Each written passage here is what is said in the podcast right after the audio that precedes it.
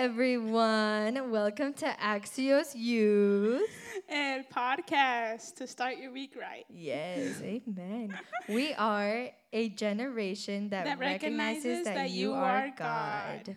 Amen. Hi, Kendra. How are you doing today? I'm doing great, friend. How are you? I'm doing great. I'm very blessed to be here. I'm super Same, same. excited. It's our Um, second episode.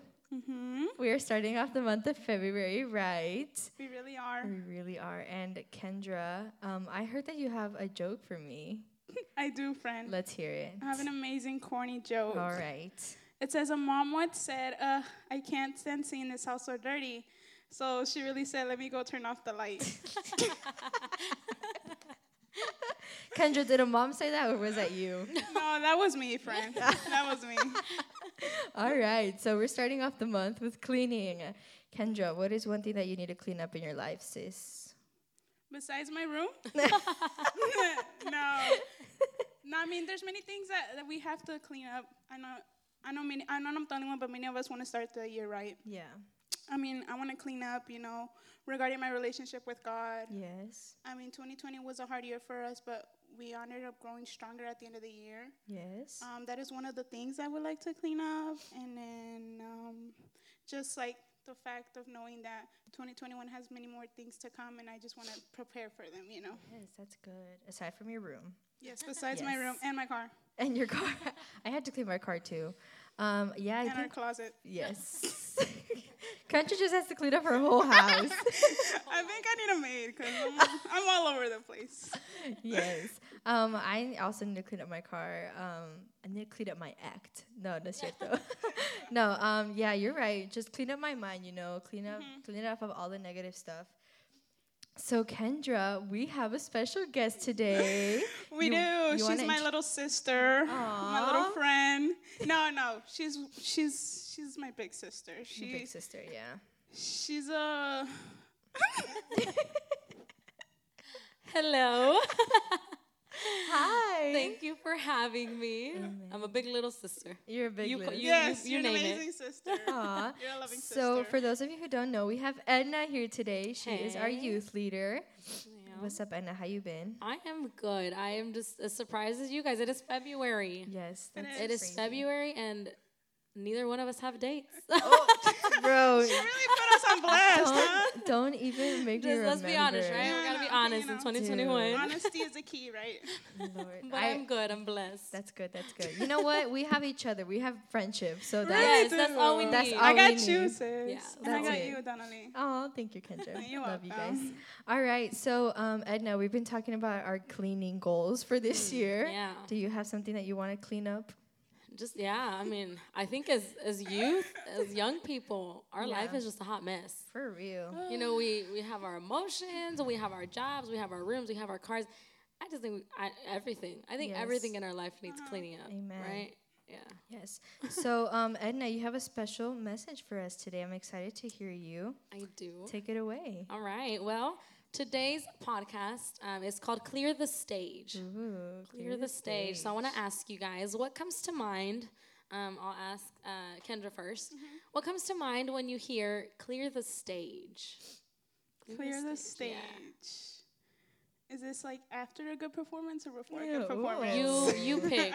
What do you think clearing the Okay, stage? after having a great performance, you know, you you gotta leave that sense of feeling of knowing like I did that, or like Wow. I want to start fresh, I or like I need to prepare good. and get better for my next performance. Mm, okay. That's good. I like Kendra, that. that. was really good. Yeah.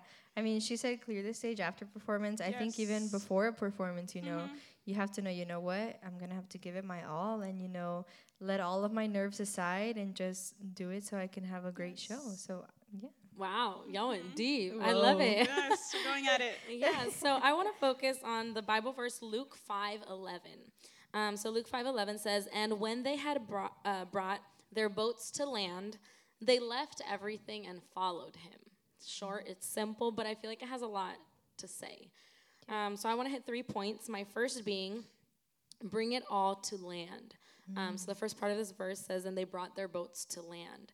Um, when I think about, well, we obviously don't have boats, um, but when I think about boats and the ocean, I feel like when they're on land, everybody can see them, right? People can look at the boats, and if you go to like the bay, you can see the big boats and like all, how huge they are in the windows, and you can see them. But when a boat's in ocean, it's it's hard for the people on land to see it.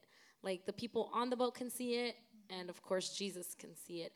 And so, um, just like that, I feel like in our lives, you know, we have things in our oceans um, that people cannot see. You know, there's things inside of our, our hearts that um, people cannot see, and it's only you know about it and God knows about it. And, and just to get a little bit more deep, um, there's things like pornography, there's things like uh, adultery, there's things like um, anything lying, there's cursing that maybe we do the things we see on our phone at night. Like, what are you watching at night? You know, what's the last message message you sent? Um, those things that only we know and God knows. And, and um, what it says here is they brought their boats to the land. So I think in 2021, um, it's important to clear the stage before and after. I like how you guys mentioned the before and after.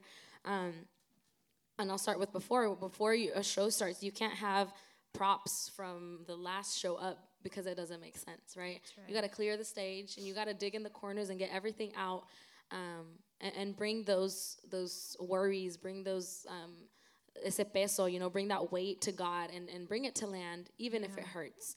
Um, and so that's when um, I, we bring confrontation. You know, confrontation is it's tough. you know, it it's is. a that's just something that nobody really wants to go through confrontation because it exposes you. Ain't nobody like being exposed, right? Yeah.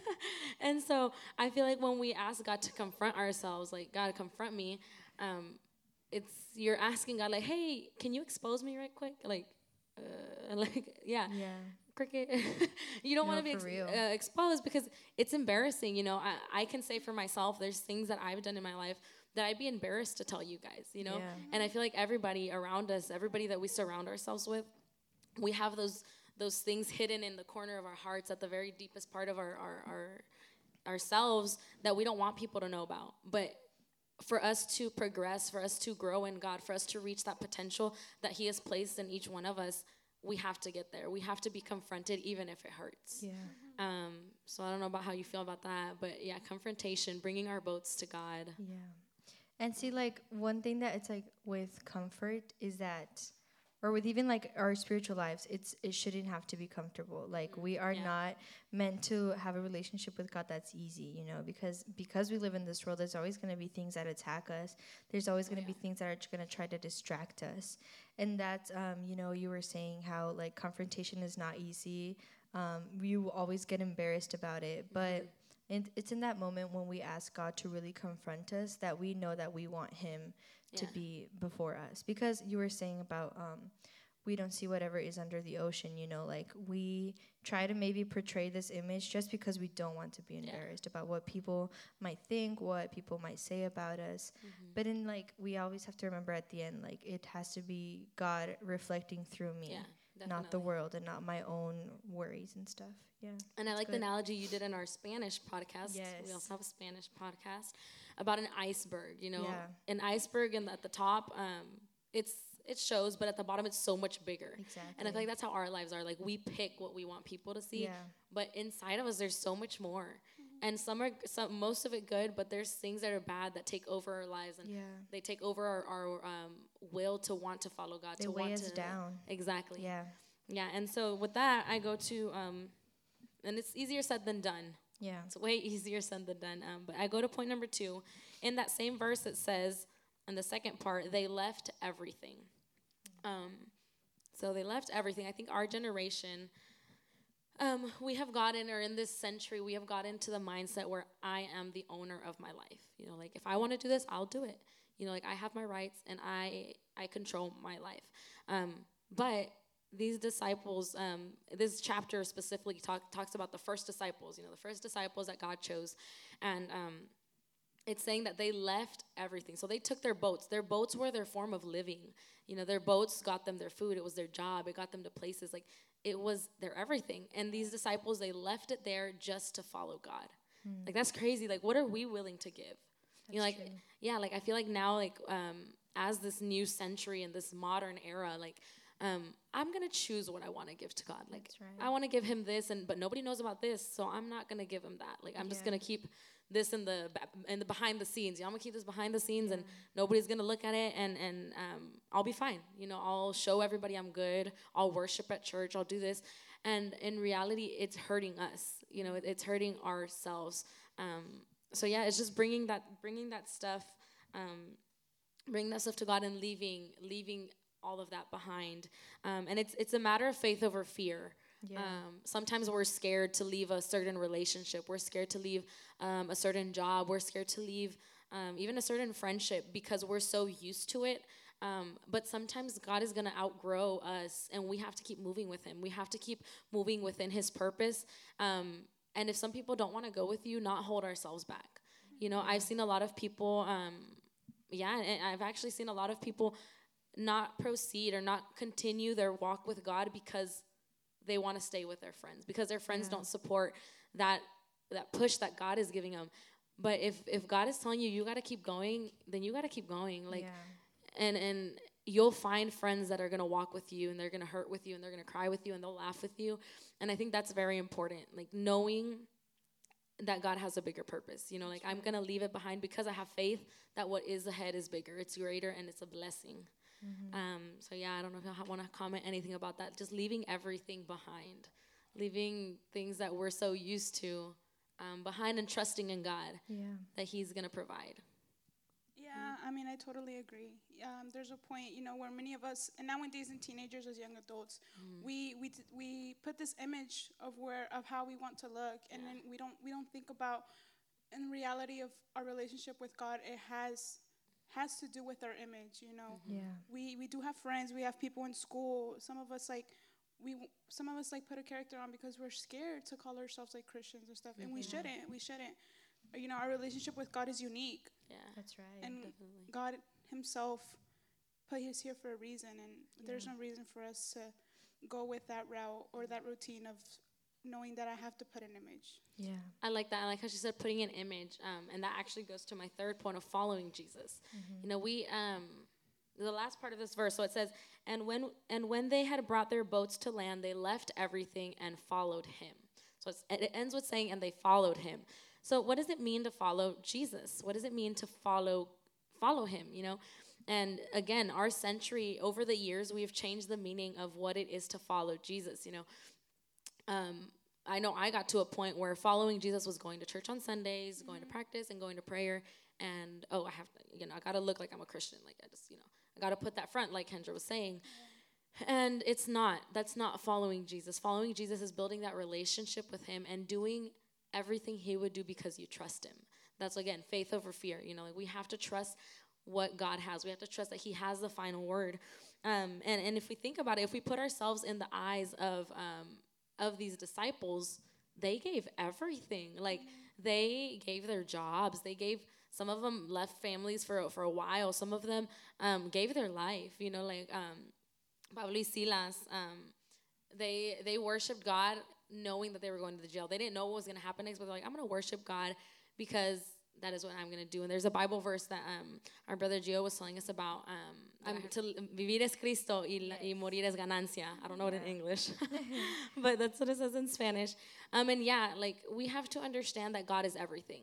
Yeah. Um, there's another verse in the Bible, um, también nomás me lo sé en español, um, que dice, Cristo lo es todo y está en todo. Yeah. Um, and I think um, a veces, sorry, I'm going to Spanish. Sometimes, sometimes we um, we say that God is in everything, but we don't believe it. Yeah. Because when you believe that God is in everything, those those problems that we have on our day to day basis, they're so insignificant. Yeah. You know, and, and um, and, and I've noticed, you know, like I get so worked up and stressed about my job, but then when I think about, it, like, oh my gosh, like this is nothing. You know, like this is nothing Exactly. Because God is everything. He is in everything, Yeah. you know, and everything that happens is for a reason. Um, and so cl- to close off, I want to say um, this all happens step by step. You know, we can't expect this to happen like in five minutes or like tomorrow morning. Like tomorrow morning, I'm gonna be perfect and I'm gonna follow Jesus and I'm not gonna mess up because we're human. You know, we're human, and everybody listening to us out there, you're human too. You know, like we're not perfect and we weren't made to be perfect, and that's what's beautiful about it. We weren't.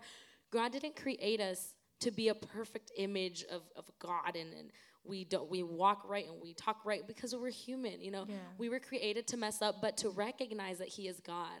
And right. so it's it's important for us to know that change is not an event. It is Mm-hmm. not something that just occurs. It's a process. You know faith is not just an event. It's not just something that that you know sprouts from one night to the other. It's a process. And, and triumph our victories are not just an event. It's a process. And processes are not easy you know um, for a super bowl you know if they want to win they can't a, a group of fo- football players can't just wake up and be like i'm gonna win the super bowl like Yeah. no you know they have to work they have to work out and, and sweat and i don't know what else they do but it takes effort it takes Yeah. work and it's not something that we can expect to just happen overnight. You know, if we want to, if if we want to reach that purpose that God has for us, if we want to reach that um, that image, you know, that God has set for us, that um, yeah, el, proceso, el plan, um, the purpose, we have to work for it, and and we have to start with being confronted, um, because if we're not confronted, we're lying to ourselves. We might be true. able to trick the people around us,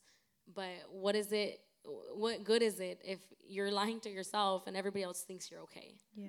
You know so um that's what i have to say just the three points first bring your boats to the land you know bring that stuff that's hurting you that stuff that nobody knows about and bring it to god second leave it behind don't keep it don't try to play with it once in a while and be like oh just this one time like leave it alone just forget about it and follow jesus Yes, that's good.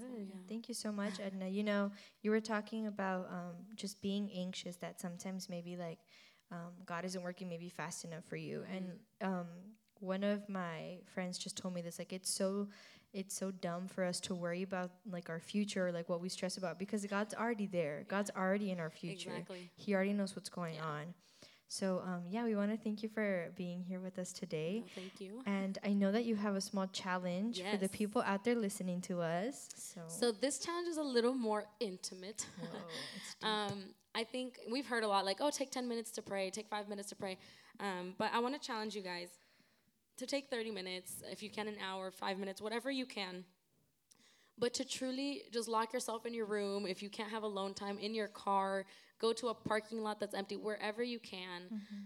and ask God to confront you yes. if you know what's if you know what that thing is that's holding you back from God's purpose, then tell him, God, let me get rid of it. Let me leave it behind completely. I don't want to remember it. I don't want to I want to forget it. I just want to leave it behind. And if you don't know what it is, if you just feel like like God, I don't know. I don't know why I don't want to be there. I don't know why I don't feel like raising my hands. I don't know why I- feel like this. I, I just don't want to be there. I don't want to serve you. I don't want to I just don't. I don't feel like it. Ask God to show you. God, what is what is it that's bugging me? What is it that's holding me back from praising you, from from actually getting to know who you are, not just listening to who you are. Um, so yeah, I want to challenge you. Find some time. Ask God. It's not going to be pretty. Yeah. Eh, you might be crying very ugly, but it's it's something that we all need to do. Yes. Um, especially if we want to get better, if we want to grow in our spiritual lives, we need to be confronted um, and go from there. Take it one step at a time. Don't rush it. And we're all here. Garland Youth, whoever's out there, reach out. We are here for you guys. We are a family. We might not know everybody, but we are here. We are praying. We are youth together. Amen. Amen. Um, thank you so much, Anna, for that message. Um, and we just have to remember, you know, confrontation is uncomfortable. Yes. So, um, all right. So, thank you, Anna, for being with us once more. Um, so, this was our second episode. Um, this was our first episode for the month of February. And so, we just have some announcements. Um, we just want to remember everyone that every Monday we are going to have new episodes coming out. Um, we are trying or we are working to get the episodes to be both in English and Spanish. So, um, if you have a preference of which uh, language you want to listen to, we do have both that we're working really hard on. Um, also, like we mentioned before, it's February, Kendra. Ooh, it's the month of love. I know. So we uh, we do have. L is for the way you Oh, She really did that. Edna, so Edna's ready for this month. But She yes, the whole we do. song and everything. For X. real. um, we do have a Valentine's Day special that's gonna come out. Okay. So girls and boys, y'all better get ready because you, You are gonna want to hear tight. these. Yes, ma'am. You're gonna want to hear these. Um, It's to gonna get, be tea. yes. It a lot of is. tea. It is Whoa. tea with the Lord. Yes. Um, so be on the lookout for that, our Valentine's Day special. And then lastly, if um, you are here a local um, with Axios Youth, we do have a hangout on the 20th of this month, 20th of February. So um, if you want to have a good time, just remember, um, yeah, that's our. Yeah, on social media. Also, you know, share us on your social media with your friends. You know, we're very excited um, to make this podcast, and we want everyone to enjoy it and to listen to it. And then I'll take it over, give it over to Kendra. All right. So we hope that you guys really like this podcast. Sister Edna had an amazing little message. Praise A little message that we all needed with this month of February. But Yes. we want to end it off with like a quick prayer for those who can and are hearing us. If y'all could close your eyes. For those who can't, please don't. if you're driving, don't close your eyes. All right, but we'll go ahead and say our little quick prayer. All right, Heavenly Lord, we thank you for everything you have done for us, Lord. We thank you because you allow us to unite, to spread your word of God, Lord Jesus, Lord. And I please you that those who are hearing, allow them to take a little single bit of your word, Lord, whatever it is, allow them to use it into their life, bring it into their hearts, Lord Jesus. And we thank you for everything you have done for us. We also please that you bless us with every step of the way that we take into our life, wherever we are. We know that you are here for us, Lord Jesus. And I please you that you bless us. In your name we pray, amen. Amen. Thank you guys for being with Thank us. We'll see y'all next week. Bye. Bye. Peace. we did this.